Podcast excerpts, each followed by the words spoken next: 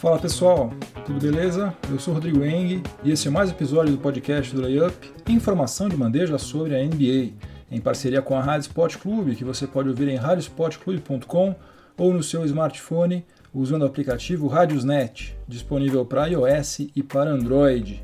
Hoje é dia 4 de fevereiro de 2019 e eu estou gravando o episódio número 153 do podcast do Layup, que vai ter os seguintes assuntos. No primeiro período, eu vou fazer aquele resumão da semana, semana 16, com destaque para o Boston Celtics assumindo a terceira posição da Conferência Leste, o tanking desenfreado do New York Knicks, que corre o risco até de gerar consequências históricas, uh, a marca alcançada por Vince Carter e uma atualização sobre as principais estatísticas individuais e coletivas. No segundo período, eu vou falar sobre o Portland Trail Blazers, que se mexeu antes da trade deadline mas certamente fez um, um, movimento que passou muito longe de animar a sua torcida. Trocou o Nick Stauskas, o Wade Baldwin e duas escolhas de segunda rodada pelo ala armador Rodney Hood, que não chegou a completar nenhum ano lá em Cleveland. No intervalo, no quadro 8 e 80 dessa semana, nós vamos destacar as performances de Justin Holiday na derrota do Memphis Grizzlies para o Minnesota Timberwolves e a de Dennis Schroeder na vitória do Oklahoma City Thunder sobre o Miami Heat. No terceiro período, eu vou falar sobre alguns estreantes que apareceram entre os jogadores merecidamente convocados como reservas para o All-Star Game 2019, incluindo o Nikola Jokic, o Nikola Vucevic e o D'Angelo Russell. A partida também vai ter a estreia do técnico Mike Malone, técnico do Denver Nuggets, eh, que vai comandar o Team LeBron. E vai ter o retorno de Mike Budenholzer, que já havia sido técnico no All-Star Game 2015, agora ele vai comandar o Team Giannis. Mas enquanto tudo é festa entre os convocados, eu vou falar também sobre o Rudy Gobert, o francês mostrou que ele não lida muito bem com frustrações. No quarto e último período, o assunto vai ser o Los Angeles Lakers. LeBron James retornou ao Lakers na vitória sobre o rival local, né, Clippers, mas já desfalcou novamente a equipe comandada por Luke Walton na partida seguinte contra o Golden State Warriors. E após essa partida, um desentendimento entre o Walton e os veteranos do Lakers deixou claro mais uma vez que o elenco para essa temporada foi muito mal escolhido. Então chega de delongas, vamos ao que interessa, o podcast do Layup está no ar. Já foram disputadas 789 partidas da temporada regular, que correspondem a 64,2% da fase de classificação.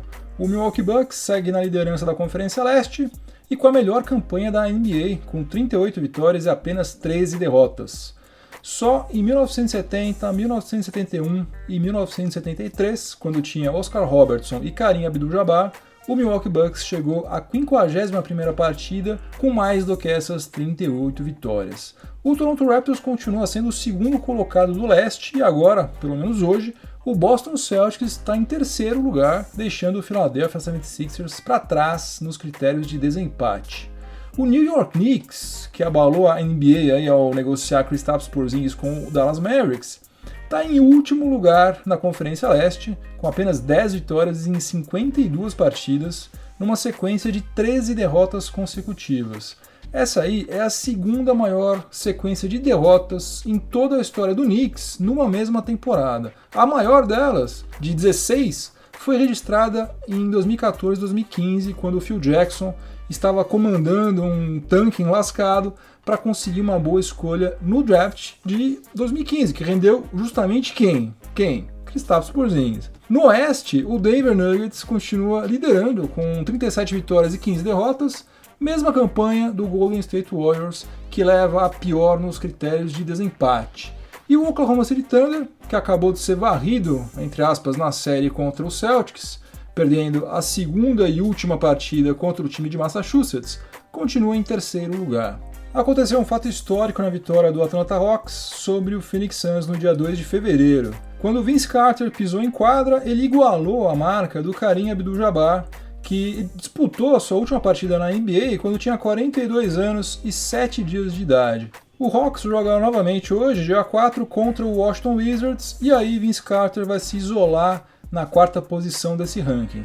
Só três jogadores eram mais velhos do que Vince Carter quando fizeram a última partida na NBA. Dikembe Mutombo jogou até os 42 anos e 300 dias de idade. O Robert Parrish jogou até os 43 anos e 254 dias de idade. E o Kevin Willis jogou até os 44 anos, 224 dias de idade. E aí tem uma curiosidade: o Nat Hickey, que foi técnico do Providence Steamrollers na temporada de 1947-48, quando a liga ainda se chamava Basketball Association of America, atuou como jogador em duas partidas quando ele tinha 46 anos de idade e jogou pessimamente mal. Porque além dele não ser jogador, ser um técnico, imagina você aos 46 anos de idade, fora de forma, competindo com a molecada de 22, 23, 24 anos. Mas enfim, se você for ignorar o fato de que ele não era jogador, que não fez nenhuma outra partida além a dessas duas aí em janeiro de 1948, e que a liga naquela época não se parecia em absolutamente nada com o que é hoje, daí, nesse caso, você pode considerar que o Nat Hickey foi o jogador mais velho a disputar uma partida da NBA. Que mais que eu tenho para contar para vocês? Assim, o Bruno Caboclo assinou o segundo contrato de experiência com o Memphis Grizzlies. Agora, gente, ou vai ou racha, porque a franquia não pode mais assinar um terceiro contrato de 10 dias. Ao final desse, que já está em vigor, só vão restar duas opções: contrato até o final da atual temporada ou dispensa. Obviamente, a torcida é pela primeira hipótese.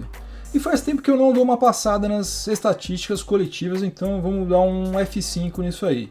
O Golden State Warriors, que perdeu em casa para o Philadelphia 76ers, é o líder em offensive rating e o Milwaukee Bucks é o líder da NBA em defensive rating e também em net rating. E como aconteceram algumas mudanças nas estatísticas individuais, vale a pena a gente mencionar também. Uh, James Harden, absurdo, né? 36,3 pontos por partida, líder isolado. O pivô André Drummond do Detroit Pistons também continua liderando a, a liga em rebotes, 14,9 por partidas.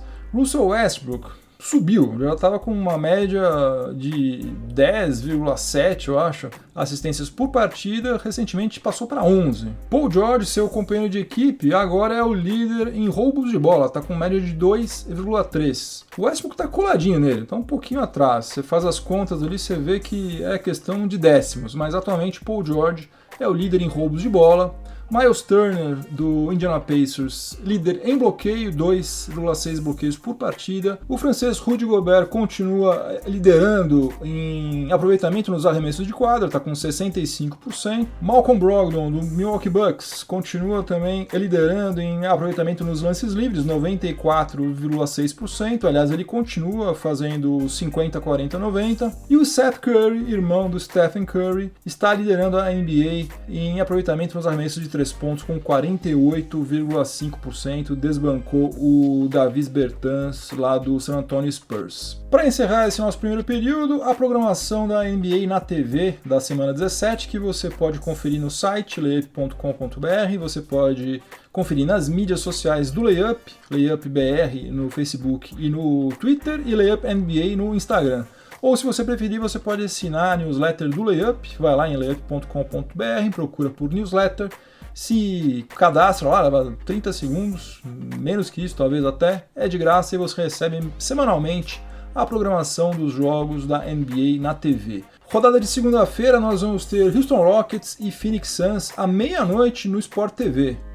Uh, Terça-feira, dia 5, né, às 10 horas da noite, Sport TV também, Lakers contra Indiana Pacers.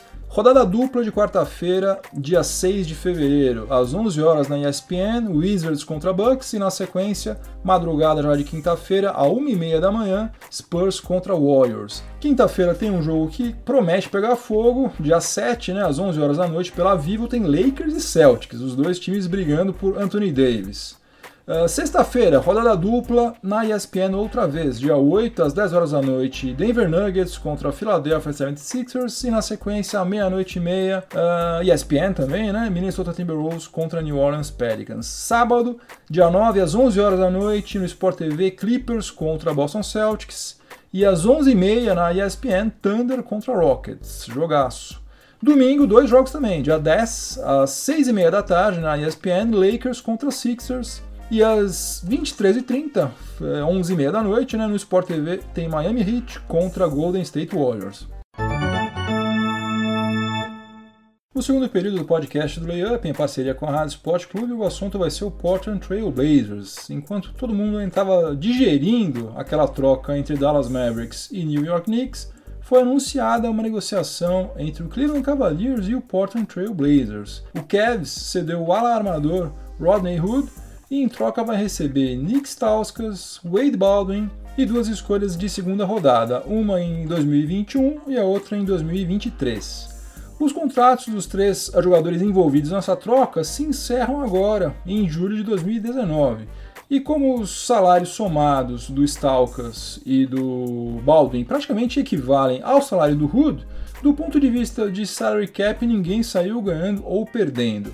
O Cavs continua se livrando de quase todo mundo que tem algum valor de mercado para receber escolhas no draft. Né? Com essas duas escolhas recebidas do Trailblazers, o Cavs já colecionou nada menos do que sete escolhas em transações feitas somente nessa temporada. Uma de primeira rodada e seis de segunda rodada. E ainda está tentando negociar o Alec Burks e o J.R. Smith antes da trade deadline, que vai ser quinta-feira. Então, do lado de Ohio, a gente pode dizer que essa troca aí foi um sucesso total, porque transformou Rodney Hood, que certamente iria fazer as malas em julho, em duas escolhas futuras que vão ser muito úteis ao Cleveland Cavaliers logo logo. Já do lado do Oregon, a lógica dessa troca foi somente uma. O Nick Stauskas começou muito bem a temporada no setor ofensivo, e então, mesmo sendo deficiente na marcação, ele estava sendo aproveitado pelo técnico Terry Stotts. Mas logo depois o rendimento dele no ataque começou a cair e daí deixou de haver motivo para ele continuar sendo utilizado. É, como eu falei, no primeiro período, Seth Curry é o líder da NBA em aproveitamento nos arremessos de três pontos e, obviamente, por conta disso, continua tendo uma minutagem relevante. É, quem vinha se beneficiando pela má fase dos Stauskas era o Jake Lyman, que agora provavelmente vai perder espaço com a chegada do Rodney Hood.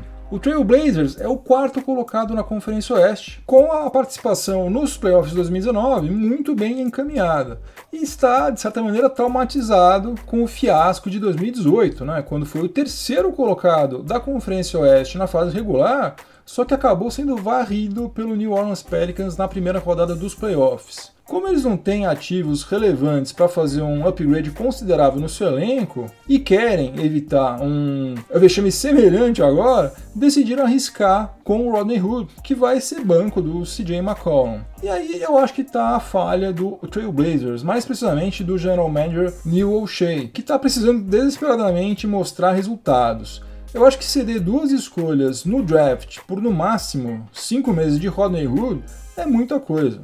Né? Nos playoffs do ano passado, pelo Cavs, Rodney Hood teve aproveitamento de 16,7% nos arremessos de fora do perímetro. Ele matou 4 bolas de 24, um negócio terrível.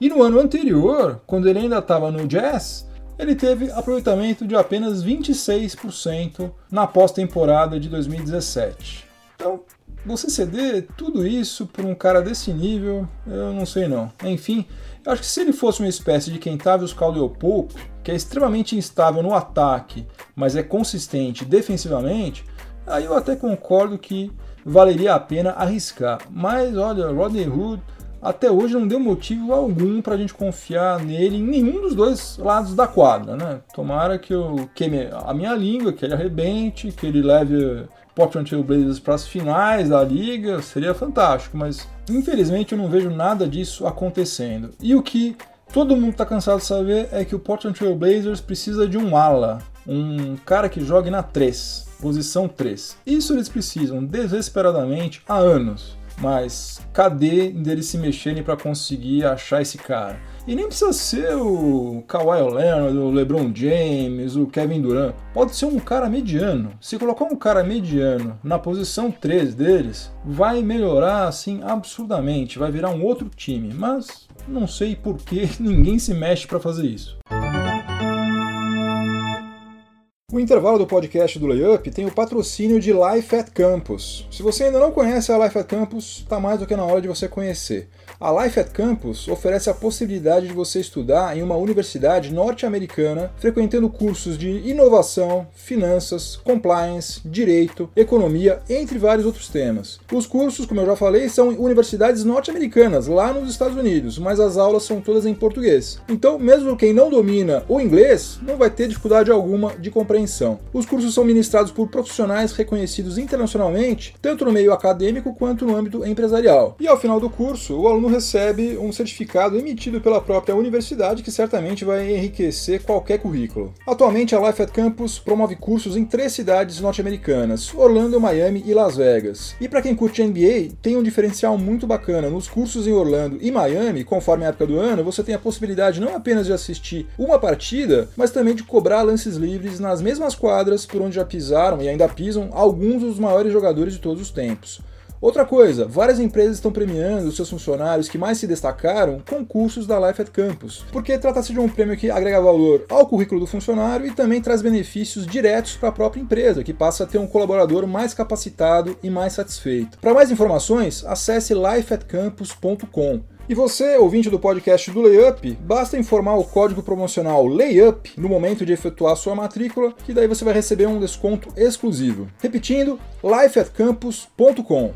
No intervalo do podcast do Layup, em parceria com a Rádio Sport Clube, hoje é dia do nosso quadro 8 e 80, no qual eu destaco duas performances da semana anterior. É, no nosso caso, hoje, da semana 16. Uma performance horrível, terrível, tenebrosa, que dá vontade da gente arrancar os olhos, e uma outra magnífica, sensacional. Então vamos começar com a ruim, performance 8 foi a performance do Justin Holiday na derrota do Memphis Grizzlies para o Minnesota Timberwolves. O alarmador do time do Tennessee, ex-jogador do Chicago Bulls, atuou durante 23 minutos e tentou 10 arremessos de quadra. Sabe quantos desses 10 ele converteu? Nenhum, zerinho, nada, errou todos. Também não foi para a linha de lance livre nenhuma única vez, então ele saiu de quadra sem pontuar.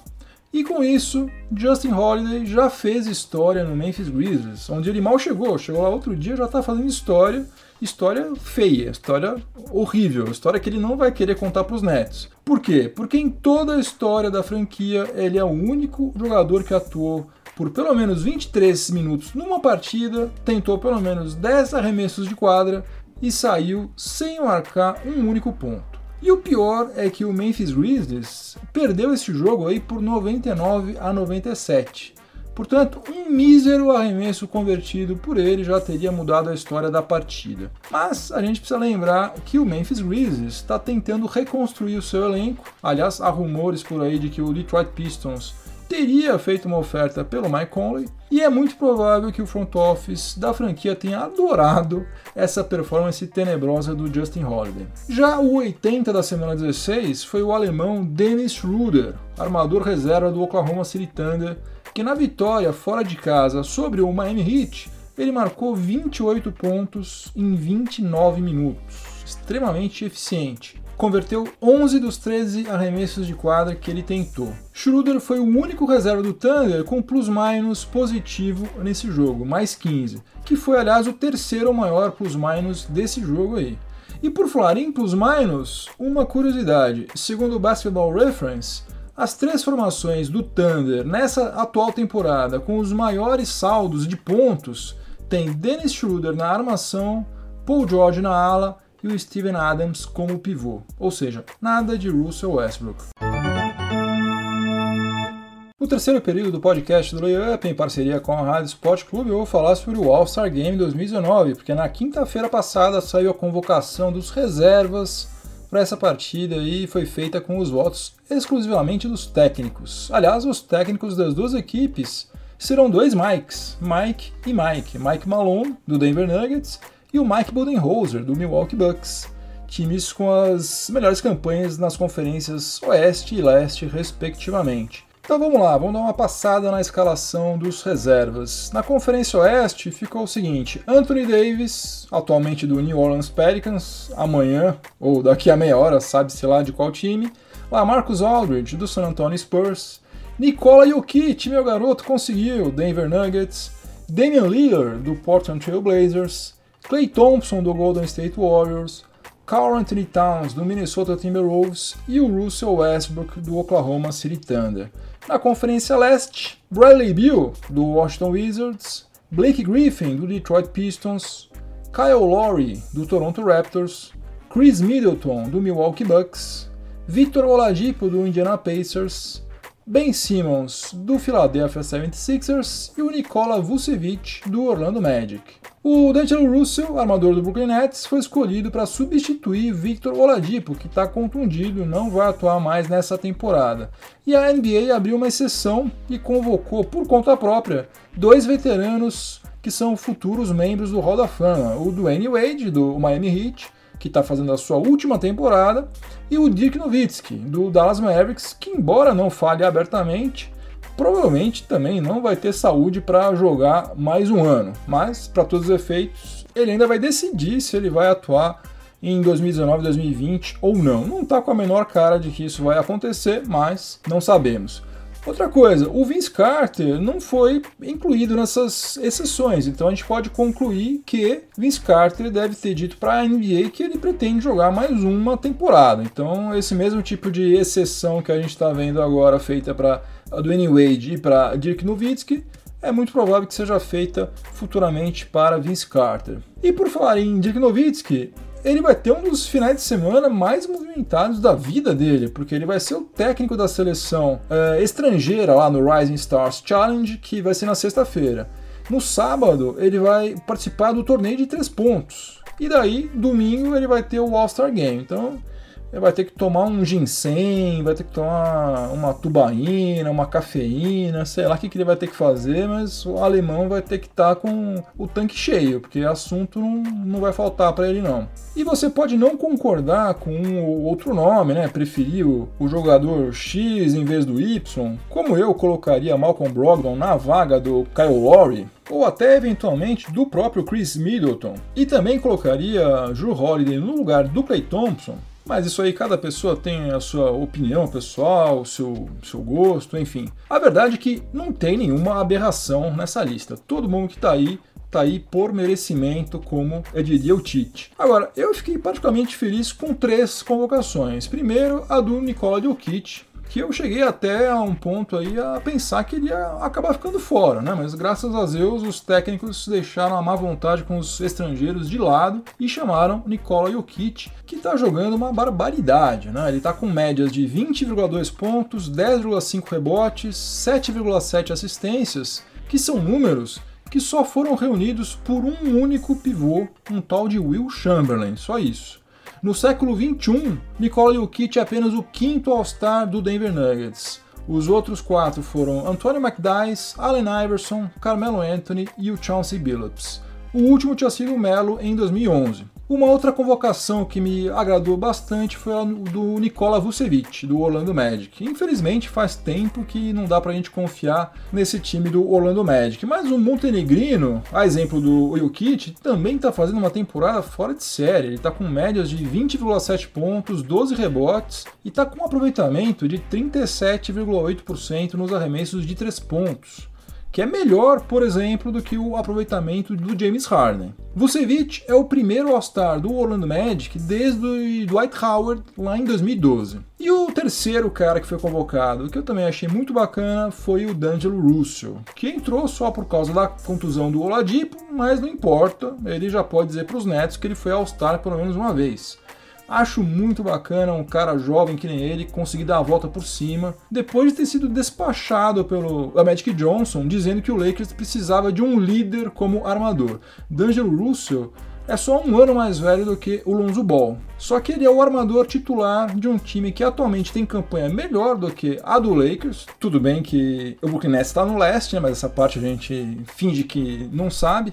É, e está com estatísticas melhores do que as do Lonzo Ball e jogando um pouquinho menos do que ele. O último All-Star do Nets, antes do D'Angelo Russell, foi o Joe Johnson em 2014. Já faz também um tempinho que Brooklyn Nets não tinha nenhum representante. Agora, a parte meio patética do anúncio dos reservas do All-Star Game foi a reação do francês Rudy Gobert, pivô do Utah Jazz, por não ter sido selecionado. Ele interrompeu uma entrevista sobre esse assunto com uma crise de choro e deixou todo mundo lá parado. Todos os repórteres que estavam lá reunidos ficaram com cara de tacho porque ele simplesmente começou a chorar e foi embora. Antes dele fazer isso, um repórter perguntou para ele se ele estava torcendo para algum jogador se machucar e ele ser chamado, como aconteceu com o D'Angelo Russo. E ele certamente não percebeu que era uma pergunta pegadinha, porque ele teve as manhas de responder que isso aí seria bom, não, legal, isso aí seria bacana. Tudo bem que não ia ser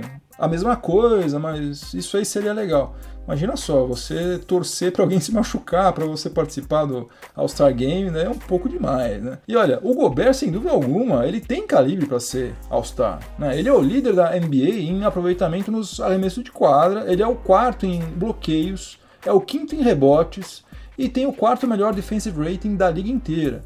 Só que não vai ser na base do choro que ele vai ser All-Star. Né? O Oeste é embaçado mesmo, amigão. Não tem jeito. Não é fácil, não. Segura as pontas aí que uma hora vai rolar. Até o Mark Eaton, ídolo do Utah Jazz, que jogava só defensivamente, ele fazia pouquíssimos pontos, mas defensivamente ele era um monstro, ele conseguiu ser All-Star em 1989, com a Conferência Oeste recheada de craques. Então, segura as pontas, Rudy Gobert, que a sua hora vai chegar. Agora, chororô e torcida para os outros se quebrarem, definitivamente não pega bem, viu? Muda esse comportamento aí, porque assim não vai dar. No quarto período do podcast do Layup, em parceria com a Rádio Sport Clube, eu vou falar sobre o Los Angeles Lakers. LeBron James desfalcou o Lakers em 17 partidas por causa daquela lesão na virilha. E nesse intervalo, o Lakers venceu somente 6 partidas e despencou da quarta posição na Conferência Oeste para a décima. Está atualmente fora da zona de é, classificação para os playoffs. LeBron voltou na vitória sobre o Los Angeles Clippers, só que acabou dando azar porque esse jogo aí foi é decidido na prorrogação. Aliás, foi a única das cinco prorrogações que o Los Angeles Clippers perdeu até agora. Mas enfim, LeBron James precisou atuar nesse jogo durante 40 minutos, o que certamente não estava planejado. E também não é nada bom para um cara de 34 anos de idade que estava há mais de um mês parado. Ele voltou a sentir dores e daí ficou fora da partida seguinte, que foi uma derrota em Oakland lá para o Golden State Warriors por 115 a 101. Um resultado absolutamente normal, exceto pelo seguinte: o Lakers ficou vivo até o começo do quarto período, chegou até a abrir 10 pontos de vantagem. Só que a coisa desandou completamente daí em diante. Depois desse jogo, já nos vestiários, o técnico Luke Walton chamou a atenção dos veteranos por eles não terem é, jogado coletivamente. O que é a receita para o fracasso absoluto quando você enfrenta o Golden State Warriors com um time medíocre como é esse atualmente do Los Angeles Lakers. Eu vou repetir porque talvez você tenha achado que eu me confundi, mas não, é isso mesmo. O Luke Walton teve que chamar a atenção dos veteranos, não dos jovens porque na reta final da partida eles só ficaram tentando jogadas individuais e deixaram a, movimentação de bola em quarto, quinto, sexto plano. No quarto período inteiro, o Lakers fez duas assistências. Rajon Rondo ficou sete minutos em quadra e não fez nenhuma assistência. Lance Stephenson foi o jogador do Lakers que mais arremessou naquele período. Chutou cinco bolas e converteu somente uma.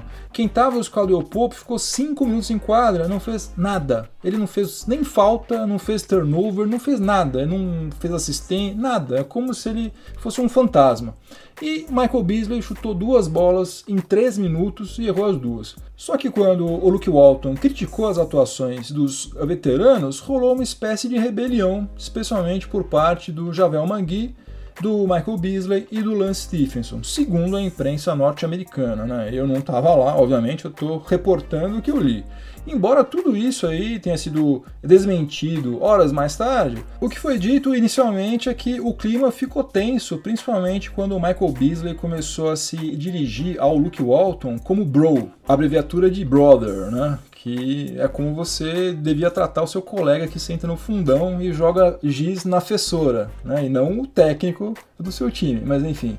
Agora, quem ficou surpreso com esse episódio provavelmente não conhece os históricos de atletas como Lance Stephenson e Michael Beasley, por exemplo, né? que não estão pipocando de time em time dentro e fora da liga, caso do Beasley, há anos por mero acaso, né? Esses caras aí são enrolados. Né? Já estão aí circulando faz tempo, não param em lugar nenhum. Né? E em um time que tem um baita de um núcleo jovem, é promissor, com Ingram, Kuzma, Lonzo, Zubat, enfim, tudo que o Lakers não precisava era de veteranos desse tipo. Magic Johnson, Rob fizeram um bom trabalho limpando o orçamento e também eu tenho que reconhecer que eles usaram muito bem as escolhas que eles tiveram até agora no draft. Agora, a contratação do LeBron eu não considero que seja mérito deles, porque foi o LeBron James quem resolveu que ele queria jogar no Lakers, né? Não foi o contrário. Eles não foram atrás do o LeBron James. LeBron James que falou: agora eu vou jogar no Lakers e foi. De resto, os dois aí estão devendo muito ainda. Magic Johnson, Pelinka ainda tem que provar muita coisa. Aparentemente, esse episódio aí não vai ter grandes repercussões. Ah, agora, só faltava né, a corda estourar para o lado do Oluki Alto, né, que seria mais uma prova de incompetência desse front office que ainda pode se redimir, pode vir a ser o melhor front office do Lakers de todos os tempos. Tomara que seja. Mas eu, particularmente, não estou achando nada de muito fantástico. Vamos ver até como é que eles vão lidar com essa, esse caso aí do Anthony Davis, porque eles têm quase a obrigação, diante desse cenário todo que está sendo criado, de contratar Anthony Davis, que aliás vai ser assunto do nosso overtime. Vamos para o overtime para falar sobre as últimas notícias sobre o Anthony Davis. Algumas foram dadas uh, recentemente pelo Adrian Wojnarowski e outras pelo Shams Charania. A uh, primeira delas, antes de negociar Kristaps Porzingis com o Dallas Mavericks, o New York Knicks ofereceu o letão em um pacote para o New Orleans Pelicans em troca de Anthony Davis, só que a oferta foi rejeitada. E o Woj acha que a única chance de o Knicks é, ter alguma coisa que interesse atualmente ao Pelicans é se tiver a sorte, né, muita sorte de ficar com a primeira escolha no draft de 2019. Outra coisa, os agentes do Anthony Davis informaram ao New Orleans Pelicans que ele estaria disposto a assinar um contrato de longa duração com os seguintes times: Lakers, Clippers, Knicks e Bucks. Somente essas quatro franquias. Então, Boston Celtics, em princípio, estaria fora da jogada. Aliás, muita gente diz que o motivo para isso seria a forma como o Danny Ainge, presidente do Celtics, tratou a Isaiah Thomas. Um cara que se sacrificou pelo, pelo time, né? Irmã dele falecida na véspera, ele todo arrebentado, jogando, se matando em quadro e depois foi trocado assim como se fosse um atleta qualquer, se não fosse um cara que tinha acabado de fazer uma temporada fantástica. Outra coisa que saiu agora, o Magic Johnson e o Dell Demps, general manager do Pelicans, tem se falado várias vezes é, nos últimos dias. E tudo leva a crer que a situação do Lakers hoje é melhor do que estava na semana passada, embora ninguém saiba exatamente qual situação é essa, né? Mas enfim, parece que está tendo uma aproximação. Agora, também não se sabe qual seria a oferta do Bucks e muito menos do Clippers por Anthony Davis. E eu, como torcedor do Lakers, eu tenho paura, eu tenho pavor, tenho terror, morro de medo de que Anthony Davis converse com Jerry West. Porque se ele conversar com Jerry West, acabou, gente. Acabou, ele vai para o Clippers. Então, o Lakers tem que fazer de tudo para impedir que Anthony Davis converse com o Jerry West, porque se ele conversar com o Jerry West, estamos lascado. E para fechar definitivamente, é, dizem que para Anthony Davis ir para o Lakers, o Phoenix Suns necessariamente precisaria entrar como um terceiro time. Eles iam ter que fazer uma triangulação de atletas entre esses três times. E um indício de que a coisa talvez realmente esteja avançando é o fato de que o Lavar Ball, pai do Lonzo Ball, tweetou ou comentou, não sei exatamente como que isso apareceu, mas é notícia dada pelo Adrian Wojnarowski. Lavar Ball falou o seguinte, falou que o filho dele prefere jogar no Phoenix Suns. Ou seja, se o Lonzo Ball fizer parte desse pacote aí que vai ser entregue para receber Anthony Davis, Lonzo Ball quer jogar no Phoenix Suns, que é um time que não tem um armador de ofício. Como vocês sabem, New Orleans Pelicans tem Drew Holiday, que dá de 1000 a 0 em Lonzo Ball. Fim de jogo, acabou mais um episódio do podcast do Layup. Espero que vocês tenham gostado. Obrigado pela companhia. Quero mandar um abraço pro MP, pro Lucas SF e pro Jonas Cardoso. Quero reiterar aquele meu pedido de sempre para que vocês sigam o Layup nas mídias sociais. É Layup BR no Facebook, no Twitter e é Layup NBA no Instagram. E também pedir para você, se você estiver escutando este episódio em alguma plataforma de podcast, é perder 20 segundos, 30 segundinhos aí para fazer uma avaliação positiva do podcast do Layup, que isso vai me ajudar muito. Vocês não sabem como, ajuda demais. Então é isso, gente. Eu sou Rodrigo Eng, você ouviu o podcast do Layup. Se você estiver agora na Rádio Sport Clube, continue sintonizado por aí que vem mais informação esportiva de qualidade na sequência. Uma ótima semana, espero que o hoje e o Shams não matem a gente do coração, não arrebentem a, o F5 do seu computador. Quinta-feira provavelmente vamos ter um episódio bem quente, cheio de emoções. Um abraço, até a próxima, tchau, tchau.